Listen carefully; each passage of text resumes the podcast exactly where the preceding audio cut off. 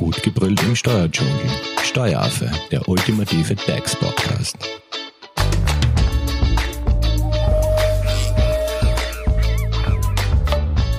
Hallo und herzlich willkommen beim Steueraffen. Wir beschäftigen uns mit dem Thema Ärzte und Steuern. Zu Gast ist Alexander Hofer. Er ist geschäftsführender Gesellschafter der Hofer Leitinger Steuerberatung in Graz. Und als Steuerberater ist Alex spezialisiert auf die Sozialversicherung und Steuern von Freiberuflern und medizinischen Berufen. Er hält unter anderem Vorträge in der Ärztekammer Steiermark und ist als Fachautor zu einschlägigen Themen wie beispielsweise Ärzte GmbH ebenso bekannt. Hallo Alex, welcome back. Einen schönen guten Tag. In den ersten drei Folgen hast du uns ja einen allgemeinen Überblick ähm, über Steuern für Ärzte gegeben, über die Umsatzsteuer, Einkommensteuer. Du hast uns mehr über Betriebsausgaben, Werbungskosten und Sonderausgaben erzählt, beziehungsweise bist du auch im Teil drei auf die Ordinationsgründung näher eingegangen. Jetzt im vierten Teil sind wir beim Thema Steuer einmal eins angelangt, also quasi für jene Ärzte, die es genauer wissen wollen. Kann man das System der Einkommensteuer einfach auch beschreiben? Ich denke, man kann das und wenn man das System der Einkommensteuer versteht, werden einem gewisse Detailfragen auch klarer, beziehungsweise stellen sie sich vielleicht gar nicht. Und das will ich in den nächsten Minuten versuchen. Vielleicht ganz kurz, was versteht man unter Einkommen? Dass wir das nochmal an dieser Stelle kurz erläutern. Ja, die, das Einkommen ist das, was letztlich besteuert wird. Und wie komme ich zum Einkommen? Das ist ein, äh, ein Weg, der sie nach einem System bestimmt. Und genau das möchte ich ja, auf das möchte ich jetzt eingehen. Das Einkommen setzt sich aus ähm, den Einkünften zusammen. Es gibt sieben Einkunftsarten. Das steht im Einkommensteuergesetz drinnen. Sieben Einkunftsarten. Nur das, was unter eine dieser sieben Einkunftsarten fällt, ist steuerpflichtig. Vielleicht ganz kurz, was sind die sieben Einkunftsarten? Hast du die kurz parat?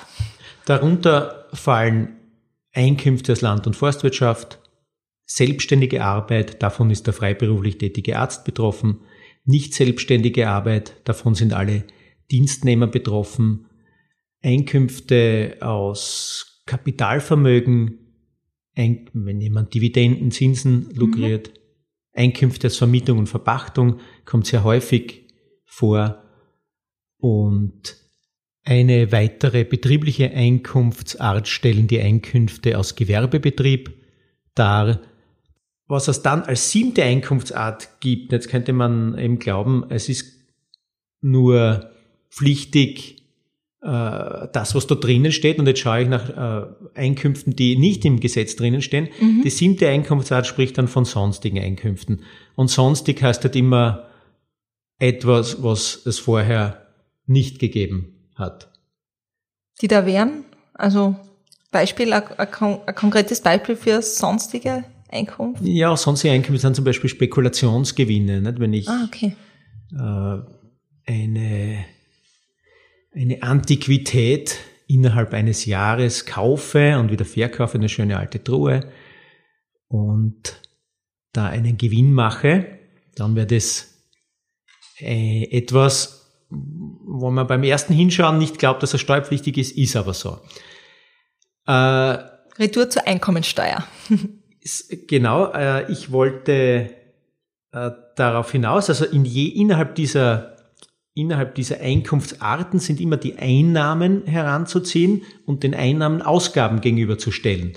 Es gibt betriebliche Einkunftsarten, und es gibt außerbetriebliche Einkunftsarten. Vielleicht ein die, kurzes Beispiel dazu. Ja, was? die Land- und Forstwirtschaft, die selbstständigen Einkünfte und die Einkünfte als Gewerbebetrieb, das sind betriebliche Einkunftsarten.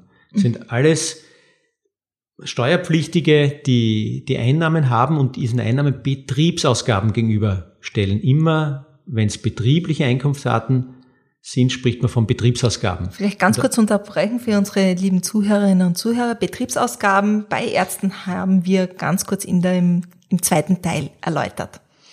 Im Bereich der außerbetrieblichen Einkünfte heißen diese Ausgaben Werbungskosten. Also bei Dienstverhältnissen, nicht selbstständigen mhm. Einkünften, bei Vermietung, bei sonstigen Einkünften sind die Ausgaben immer sogenannte Werbungskosten. Und auch über die Werbungskosten von angestellten Ärzten haben wir schon gesprochen. Genau, auch im zweiten Teil. Es sind also hier äh, verschiedene Begrifflichkeiten, auch zum Teil mit verschiedener Bedeutung zu beachten, wenn es darum geht, diese Einkünfte zu ermitteln. Erst wenn man für einen Steuerpflichtigen alle relevanten Einkünfte ermittelt hat, kann ich überhaupt einmal zur Frage gelangen, wie hoch ist sein Einkommen? Ja, zuerst mhm. muss ich die Einkunftsarten durchklappern, die Einkünfte ermitteln und die Summe der sieben Einkunftsarten ist einmal eine Zwischengröße auf dem Weg zur Ermittlung dessen, was steuerpflichtig ist. Okay, aber jetzt haben wir mal das Einkommen ermittelt. Wie geht's jetzt weiter? Ja, wir haben äh, das, wir haben die Summe der sieben Einkunftsarten ermittelt, um genau zu sein, mhm. ja. Und diesen, und jetzt gibt's dann noch so diesen Bereich der Sonderausgaben. Auch diesen Punkt haben wir in einem äh, einer unserer Folgen schon behandelt. Genau, ebenso im zweiten Teil. Das ist etwas, was eigentlich in der privaten Lebenssphäre gelegen ist und trotzdem zum Abzug bei der Steuer zugelassen ist. Typischerweise Lebenskrankenunfallversicherungen, das weiß jeder gelernte Österreicher, die fallen unter die Sonderausgaben. Das wird allerdings mit 2020, mit dem Jahr 2020 entfallen, die Möglichkeit, diese Versicherungsprämien abzusetzen. Auch Ausgaben für Wohnraumschaffung, die sind von einer Bekürzung betroffen. Es bleiben über Beiträge an Religionsgemeinschaften es als Sonderausgaben und es gibt auch eine Ausgabenkategorie, die heißt außergewöhnliche Belastungen. Mhm. Mit außergewöhnlichen Belastungen hat Was man bis man vor kurzem noch Kinderbetreuungskosten abgegolten mhm. und äh, in dieser Ausgabenkategorie macht man auch Kosten geltend für Behinderungen, eigene oder jener von Kindern, für Krankheitskosten äh, und derlei mhm. Dinge mehr, Gehbehinderungen, Diätverpflegung. Aber Kinderbetreuungskosten, wenn ich dich da kurz unterbrechen kann, in einer Folge hast du auch das Thema Familienbonus erwähnt, die das sind wir ja noch weg, nicht, ne? weil jetzt tun also. wir mal nur das Einkommen okay. ermitteln, ja. Und das waren jetzt alles noch Ausgaben, Positionen, mhm. die erst äh, nach deren Berücksichtigung das Einkommen ergeben. Jetzt sind wir dort, wo du hin, mal hin wolltest zum Einkommen. Mhm. Aufs Einkommen ist der Steuertarif anzuwenden.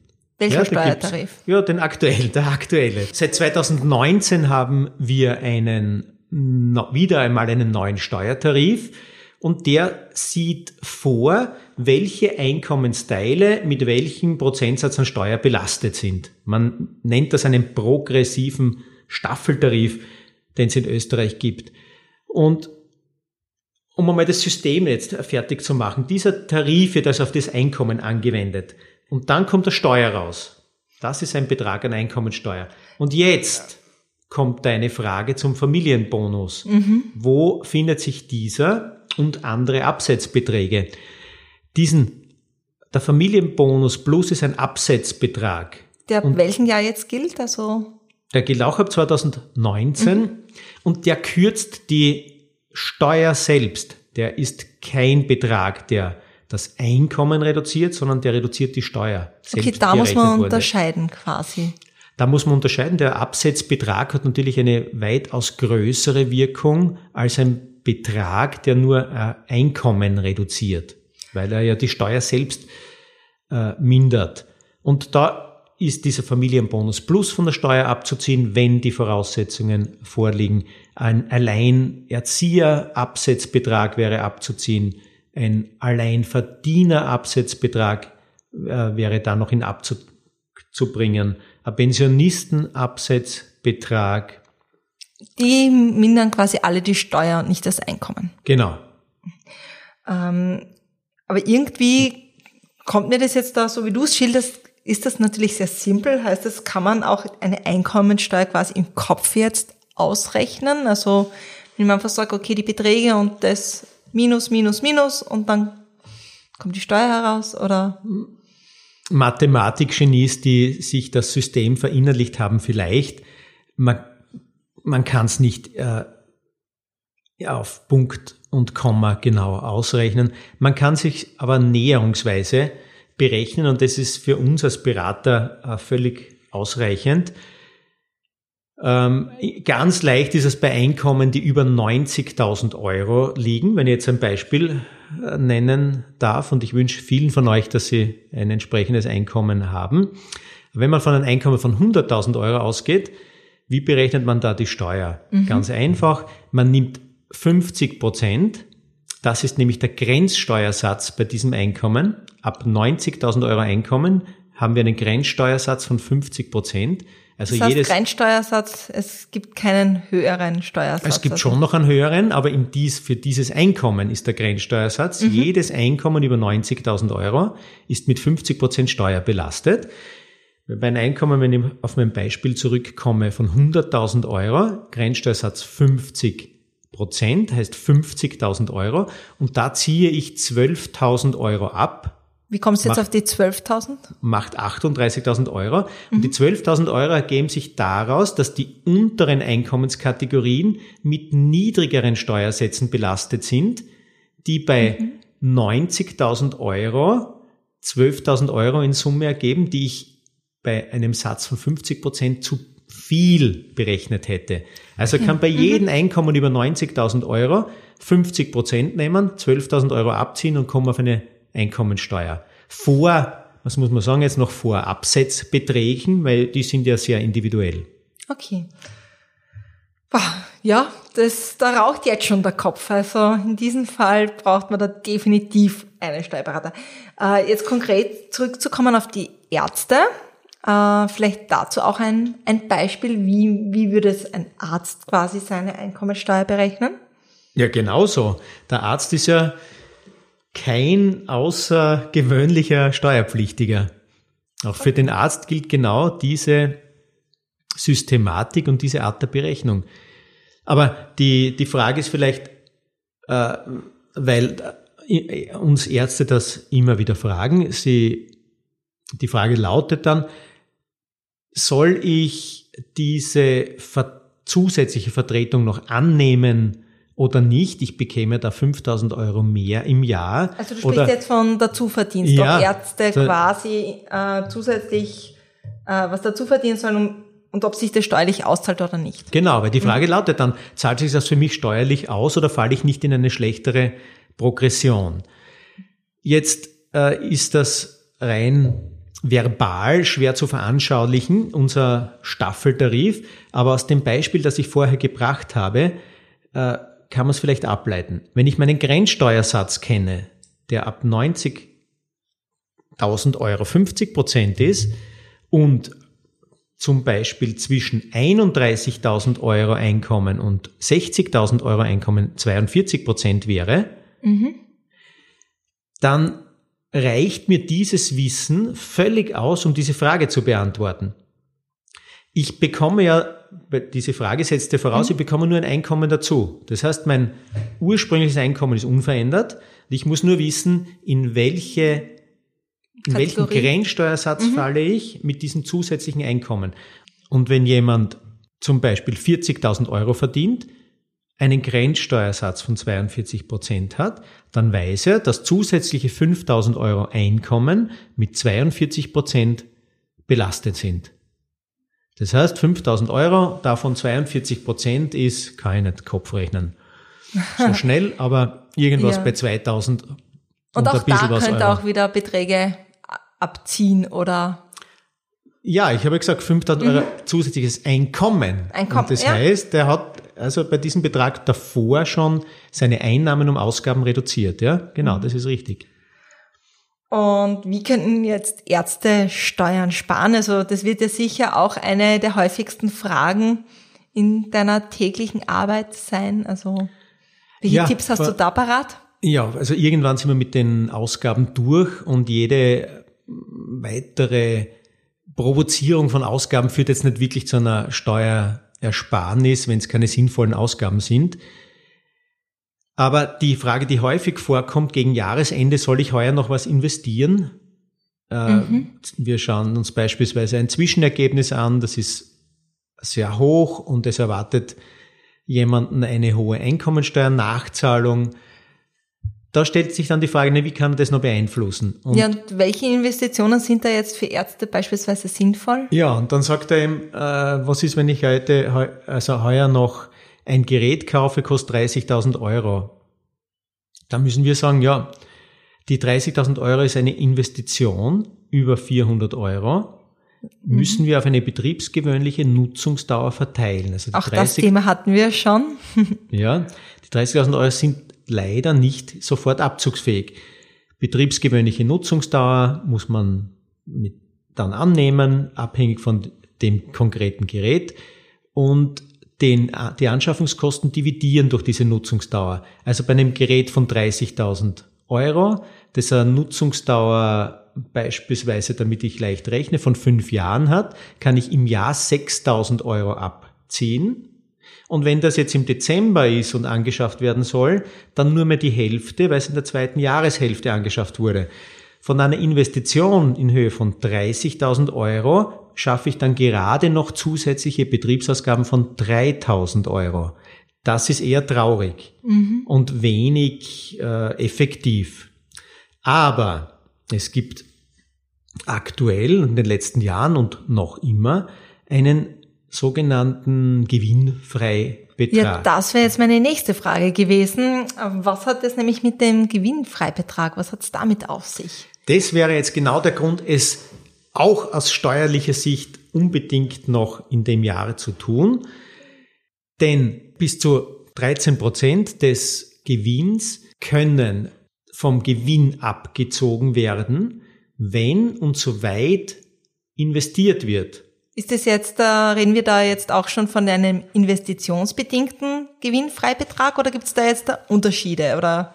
Nein, wir reden nur von, wir reden jetzt insbesondere von dem investitionsbedingten, denn du bist ja so gescheit, du weißt ja, dass es auch einen gibt, einen Grundfreibetrag, der so und so wirkt. Für den brauche ich ja nichts mhm. tun. Da kann ich ja blind durchs Jahr stolpern und ich kriege ihn dann im Nachhinein auch noch. Wir reden ja von aktiven Maßnahmen zum, zum Jahresende. Wie kann genau. ich noch Steuer sparen? Und da ist diese Investition von 30.000 Euro im Beispiel schon interessant, weil, wie gesagt, ich kann dann bis zu 13 Prozent meines Jahresgewinns noch abziehen, wenn ich im entsprechenden Ausmaß Investitionen getätigt habe. Wenn mein Was heißt entsprechendes Ausmaß? Also, wenn mein ja. Jahresgewinn, ich vereinfache jetzt ein bisschen in meinem Beispiel, 200.000 Euro ist, 13 Prozent 26.000 Euro wären, mhm. dann muss ich auch um 26.000 Euro Investitionen haben, damit ich meinen vorläufigen Gewinn von 200.000 Euro um 26.000 reduzieren kann. Und da würde diese Investition von 30.000 Euro eine tragende Rolle spielen.